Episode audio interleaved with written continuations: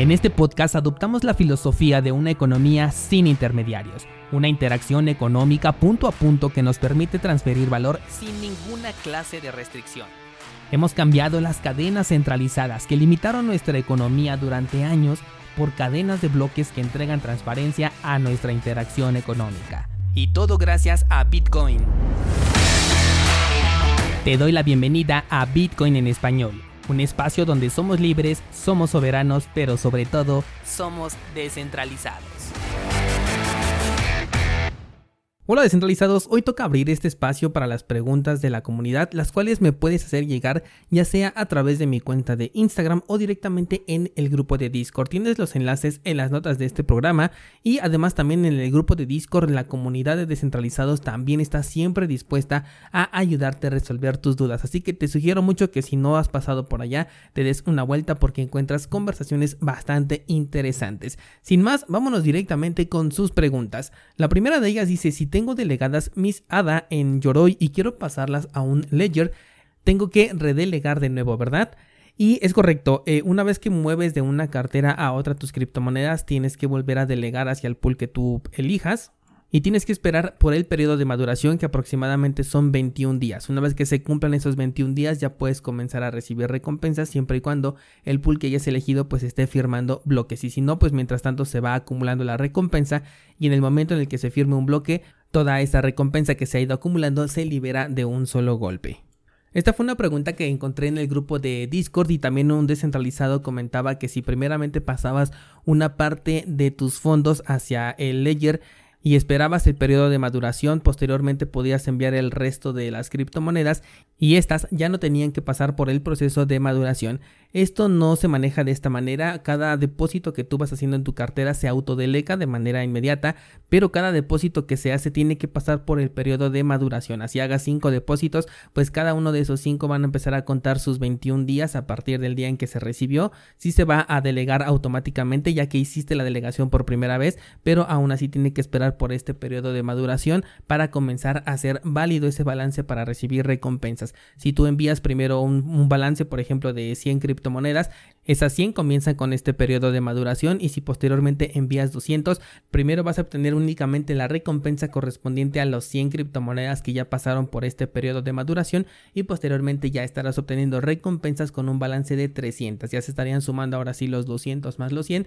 pero cada uno de los depósitos tiene que pasar por su propio periodo de maduración. Así que eh, si vas a hacerlo, yo, yo recomiendo que mejor lo hagas directamente en una sola transacción para que ya todo tu balance genere esa recompensa. Además, como normalmente se está manejando un epoch eh, retrasado, todavía seguirás recibiendo recompensas por la delegación que tenías en el pool anterior hasta que ahora sí ya se acabe tu participación y entonces ya entrarías con la nueva. Aprovechando que hablamos de Cardano, recuerda que tenemos nuestro pool 7PL en el cual puedes delegar tus tokens y obtener recompensas una vez que firmemos un nuevo bloque. Tienes más información en las notas de este programa. La siguiente pregunta dice, ¿qué piensas de los software que hacen minería con tu eh, computadora? Eh, personalmente no me gustan, creo que es un desgaste excesivo y que lo que te van a entregar a cambio no va a recompensarte el gasto que le estás haciendo a tu computadora. Y sugiero que si quieres experimentar, por ejemplo, con minería en tu compu, pues lo hagas directamente con protocolos que están diseñados para esto. Por ejemplo, eh, Monero es una de las criptomonedas que tú puedes minar desde tu computadora.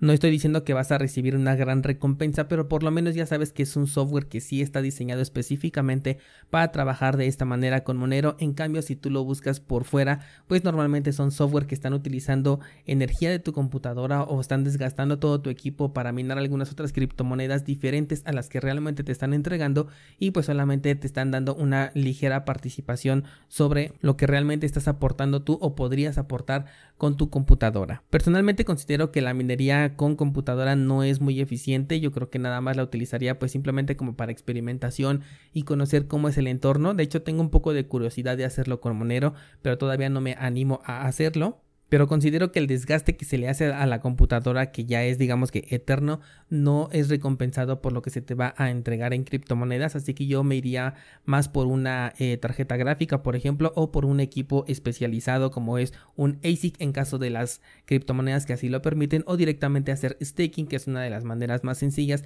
para obtener recompensas. Si quieres aprender a hacer esto, lo puedes buscar en cursosbitcoin.com. Vamos con la siguiente pregunta y dice, si envié mis criptomonedas a un proyecto que al parecer resultó ser una estafa, ¿existe manera de recuperarlos? Lamentablemente no, eh, las criptomonedas no pueden ser devueltas, no existe una transacción de reversa ni tampoco podemos cancelar una transacción una vez que ya tiene por lo menos una confirmación en la blockchain. Esto podría llegar a ser diferente en casos como por ejemplo BNB, como Ripple, eh, no sé, como Tron, estas eh, cadenas que son completamente centralizadas sí pueden darle una reversa a la transacción. Sin embargo, esto está a escrutinio de la, de la empresa que esté por detrás, ¿no? Que evidentemente ante un caso de estos no te van a respaldar, simplemente lo utilizarían si sufrieran de algún hackeo, si tuvieran alguna congestión en la red o un problema de doble gasto. Eh, es ahí donde entonces ellos podrían considerar esta solución, pero únicamente bajo la condición de que sea un ataque que les esté perjudicando y del que se vean beneficiados si es que hacen esto, porque además esto les haría quedar muy mal porque los dejaría como una red centralizada que sí son centralizados, pero ellos a través de la mercadotecnia que usan para que las personas compren su token, pues se autodenominan descentralizados. Y bueno, ya hemos visto muchísimos casos a lo largo de este año e incluso el año pasado con los que nos hemos dado cuenta que todo eso a lo que le dicen DeFi en realidad no es descentralizado, las criptomonedas estables no son descentralizadas a pesar de que digan que son algorítmicas o de que son eh, respaldadas por una criptomoneda, no lo son realmente descentralizadas porque pueden llegar a pagar la red, ya vimos lo que pasó con Luna, tampoco es descentralizado, Solana, etcétera, ¿no? Tenemos ya muchísimos ejemplos como para seguir creyendo que realmente existe descentralización en esta clase de proyectos. Vamos con la siguiente pregunta y dice, ¿a qué se debe la caída del mercado? Esta pregunta es muy complicada porque no creo que exista una respuesta única. Yo creo que cuando hablamos de los mercados, el que busca encuentra y podemos estar eh, especulando con cualquier clase de justificación que nos convenza para decir, ah, por esto fue que el mercado cayó. Es cierto que hay ocasiones en las que ciertas cosas pues sí influyen directamente en el mercado, como por ejemplo lo que ocurrió con la pandemia, pero muchas veces se puede tratar simplemente de gente que está eh, vendiendo más de lo que la gente está comprando, eh, de una corrección temporal en el mercado que ya se venía a venir, por ejemplo, de hecho, si no me equivoco, en el último episodio de eh, diciembre del año pasado te hice un análisis ahí, no me acuerdo si fue el último de diciembre o el primero de, de este año, de enero, en donde te hice un análisis de cuántas velas ya llevábamos o de cuánto tiempo ya llevábamos en un mercado alcista. Lo comparé con el de 2017 y te dije es posible que los 69 que ya habíamos alcanzado sean el máximo de este movimiento alcista y de aquí venga un movimiento de caída, ¿no? Un movimiento a la baja, pero pues considerando el movimiento anterior que tuvimos en 2017. Esto era prácticamente una especulación, nada más comparando con, con el pasado y en este caso pues se replicó, ¿no? Porque efectivamente el mercado sí llegó a un máximo de 69 y a partir de ese momento comenzó a bajar. No sabemos si en este momento se va a recuperar eh, pronto o todavía vamos a pasar por un periodo de acumulación un poco largo, el cual puede llevar meses e incluso un año. Pero digamos que ahí yo le di esa justificación, ¿no? Un análisis completamente personal. Otros pueden decir que también fue por la cuestión de, de, la guerra, pueden decir que son todavía los efectos de la pandemia, que la inflación, que la caída de los mercados está correlacionada, etcétera. No cada quien le puede buscar su justificación y es completamente válida, pero no creo que exista una respuesta única sobre por qué ha caído el mercado. Eh, vamos a la siguiente pregunta y dice, ¿qué distribución de Linux utilizas para gestionar tus criptomonedas? Este comentario viene porque eh, yo en otras ocasiones les he comentado que utilizaba Linux para gestionar mis criptomonedas. Por ejemplo, es ahí donde tengo mi, eh, mi Ledger, mi Trezor, ¿no? todas las carteras en hardware que uso. Yo las utilizaba directamente en Linux. Sin embargo, últimamente he cambiado porque quise probar lo que es Mac y me he cambiado para allá. Así que ahorita en este momento estoy utilizando Mac para gestionar mis criptomonedas, tanto eh, las que utilizo por ejemplo con Metamask para realizar las pruebas con cualquier cosa que yo quiera eh, analizar, carteras en software con las que estoy haciendo algunos experimentos, también las estoy instalando en Mac siempre y cuando obviamente esté eh, disponible y cuando hago experimentos nada más pues sí lo puedo hacer incluso en Windows, pero ya para la gestión de mis criptomonedas, de mi balance que realmente lo tengo digamos que a largo plazo, para eso sí utilizo en este momento la Mac sugiero que también que lo tengas por separado, mínimo que lo tengas en una sesión distinta si es que solamente tienes una computadora, si tienes dos lo mejor sería que en una pusieras Linux y ahí fuera eh, donde tuvieras toda la gestión de tus criptos.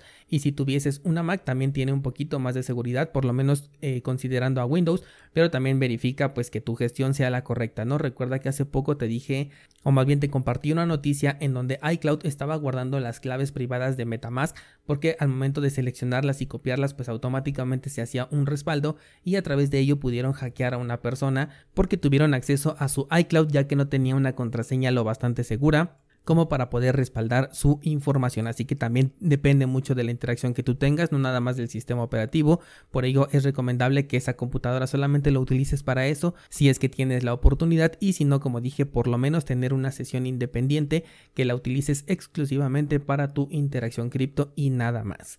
Vamos con la siguiente pregunta y dice, ¿crees que los proyectos que dependían de Luna migren a otras redes como por ejemplo Solana o Ethereum? Eh, sí, definitivamente tienen que migrar porque si no, pues estos proyectos morirían. De hecho, hay muchos que ya corrían en diferentes redes y ya tienen, digamos que un paso por delante porque pues se les cayó Luna, pero pueden seguir operando en las otras redes en las que ya tenían presencia. Además, la semana pasada te traje la noticia de que la BNB Chain ya estaba dando incentivos para que migraran allí los proyectos. También Polygon y estaba levantando la mano. En el caso de Solana no he escuchado nada. Sin embargo, bueno, con todos los múltiples problemas que ha tenido Solana, yo creo que lo último que quieren hacer en este momento es levantar la mano y ofrecer un servicio ineficiente como es el que en este momento tienen.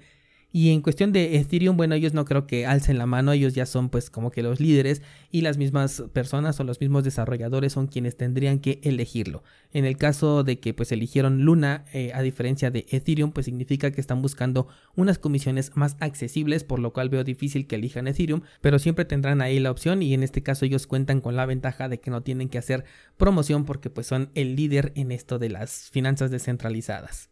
La siguiente pregunta dice, en un episodio mencionaste que teníamos que enrutar nuestra cartera a nuestro nodo de Bitcoin. ¿No es suficiente con tener una cartera en hardware para mandar allí nuestras criptomonedas? Sí, sí es suficiente, sin embargo, si tú ya tienes la, curiosidad por correr un nodo y ya lo tienes corriendo, pues lo mejor es que le des un uso a ese nodo, ¿no? Porque por algo lo tienes, no nada más para darle una seguridad mayor a la red y una descentralización más grande, sino también para que tú puedas beneficiarte de tener este nodo. Y lo mejor es enrutar tu cartera, ya sea tu cartera en hardware o tu cartera en software, a través de tu propio nodo para que las direcciones salgan por ahí y ya no estés compartiendo información como por ejemplo dirección IP con otros nodos porque tu cartera siempre se va a estar conectando a un nodo. Por ejemplo, si utilizas la cartera de Ledger, se va a conectar a los nodos de Ledger y por ahí va a pasar toda tu información cuando quieras realizar una transacción. Es un paso completamente opcional, pero es extremadamente sugerible que corras un nodo y que enrutes tu cartera de Bitcoin hacia este nodo. No pasa nada si no lo haces, simplemente eh, sé consciente de que estás compartiendo cierta información con los nodos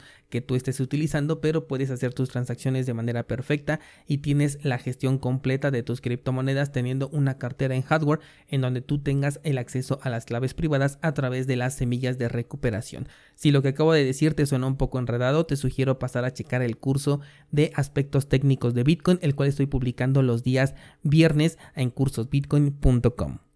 Siguiente pregunta dice, ¿tienes algún video sobre las estafas en las que estuviste? Eh, no, la verdad es que no lo tengo. Considero que es innecesario crear contenido al respecto de páginas que pues simplemente no valen la pena. De hecho, muchas de ellas ya ni siquiera existen porque la mayoría pues me pasó en el 2017, que es cuando yo iba yo entrando apenas a este sector y no considero que vale la pena dedicarle tiempo a este tipo de contenido. Sin embargo, creo que es más importante que te enseñe o que te dé más o menos algunas claves de cómo puedes identificar esta clase de proyectos que son estafas para que mejor no caigas en ellos y estés preparado para futuros proyectos porque esto va a seguir ocurriendo, ¿no? De hecho, ahorita que he tomado esta decisión de enfocarme más en Bitcoin y Monero específicamente, creo que voy a ser más crítico y de esta manera tú ya puedes identificar por lo menos la postura que yo tendría al enfrentarme a un nuevo proyecto con diferentes características, como por ejemplo ya no me gusta a mí mucho eso de que los desarrolladores se queden con una gran parte de, la emisión inicial. Esto ya me parece algo pues que no va con lo que Bitcoin nos enseñó, con lo que Monero también siguió por esa parte. Así que para mí desde ahí se encendería un foco rojo, pero bueno, ya dependerá de cada persona si eh, está de acuerdo con que esto suceda y ya a lo mejor los focos rojos los encendería más tarde. Pero bueno, toda esta información te la sigo compartiendo aquí a través del podcast, mis opiniones, que es lo que eh, a mí me parece pues incorrecto con respecto a la base que tenemos que es Bitcoin y de ahí pues ya podemos partir sobre cuál es el riesgo que queremos asumir. Vamos con una pregunta más y dice, ¿qué crees que pase si hay un crash mundial? Hemos visto una correlación entre los mercados financieros y las criptomonedas. ¿Esto se puede volver a dar? Definitivamente se puede volver a dar. De hecho, he visto comentarios de que Bitcoin está en este momento controlado por el Nasdaq Em, yo aquí lo que veo es que cuando algo coincide no siempre tiene que ser porque exista realmente una correlación, sino que simplemente fueron eventos que ocurrieron al mismo tiempo y no por ello tienen que tener una correlación, sobre todo porque estamos hablando de dinero y no las mismas personas que tienen dinero en el Nasdaq también lo tienen dentro de Bitcoin ni van a ser exactamente los mismos movimientos. Así que personalmente no tomo en cuenta este tipo de correlaciones, para mí solamente existe la gráfica de Bitcoin y si está bajando es porque la gente está vendiendo y si está subiendo es simplemente porque la gente está comprando comprando. Con respecto a que se pueda dar una correlación en el que todos los mercados se caigan, incluyendo el, de las criptos, sí puede llegarse a dar porque otra característica de los mercados es que es la misma gente la que está invirtiendo. No me refiero a exactamente la misma persona, sino que somos personas que operamos con base en emociones y muchas veces vemos un movimiento en un mercado y hay personas que reaccionan de esta manera en otros mercados simplemente porque exactamente creen que va a existir esta correlación y en muchos casos se puede llegar a dar, pero no es otra cosa más que un pensamiento colectivo que está coincidiendo por otro lado, si se llega a dar esta correlación, en donde yo creo que se rompería sería al momento del crecimiento, porque esto también ya lo hemos visto en el pasado, en el crash de 2020 cayó el mercado tradicional, después cayó el mercado cripto, pero lo que al mercado le tomó pues prácticamente un año para poder recuperar, al de las criptomonedas le tomó apenas un mes y medio para poder recuperarse y marcar incluso nuevos máximos históricos. Así que a pesar de que pudiera existir esta correlación por casualidad o por pensamiento colectivo, la recuperación en las criptos yo la veo más rápido, por supuesto esto es una especulación propia, pero es lo que la evidencia nos puede confirmar a través de los gráficos. Y bueno, pues con eso cerramos esta sesión de preguntas y respuestas para el mes de mayo. Ya sabes que puedes hacerme llegar tu consulta a través de los medios que mencioné, Instagram y el grupo de Discord, que son los dos lugares en donde más estoy activo. Yo procuro responderte a la brevedad posible y prácticamente todas las preguntas que me hacen llegar y posteriormente pues simplemente las acumulo aquí para compartirlas con todos ustedes y podamos llevar esta información a más personas. Por hoy ya no tengo nada más que contarte, así que nos escuchamos mañana con más noticias del mundo cripto.